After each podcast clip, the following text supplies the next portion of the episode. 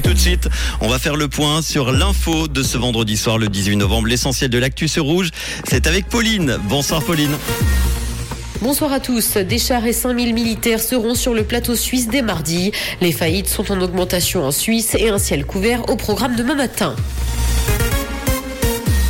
Exercice militaire. Des chars et 5000 militaires seront sur le plateau suisse dès mardi. Le pays n'avait plus connu d'exercice militaire d'une telle ampleur depuis 1989. Des manœuvres seront menées pendant une semaine dans cinq cantons alémaniques. L'exercice prévoit que les formations impliquées entraînent des procédures standards et des engagements contre des groupes armés. Sa planification a d'ailleurs duré deux ans, comme l'a précisé l'armée, qui souhaite évaluer la capacité du pays à se défendre en cas de conflit armé, y compris au sol.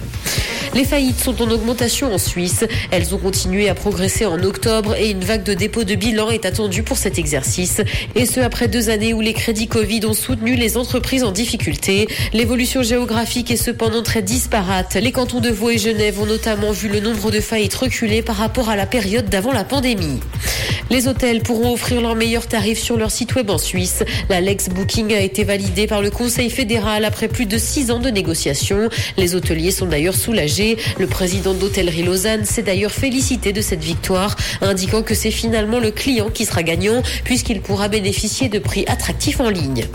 Dans l'actualité internationale, guerre en Ukraine, les sanctions de l'Union européenne sont un pas vers la guerre pour Viktor Orban. C'est ce qu'a indiqué le Premier ministre hongrois aujourd'hui. Il critique la stratégie de Bruxelles jugée dangereuse. Il dénonce régulièrement les sanctions européennes, même s'il les a votées également. Il s'est dit prêt à combattre un éventuel nouveau paquet de sanctions.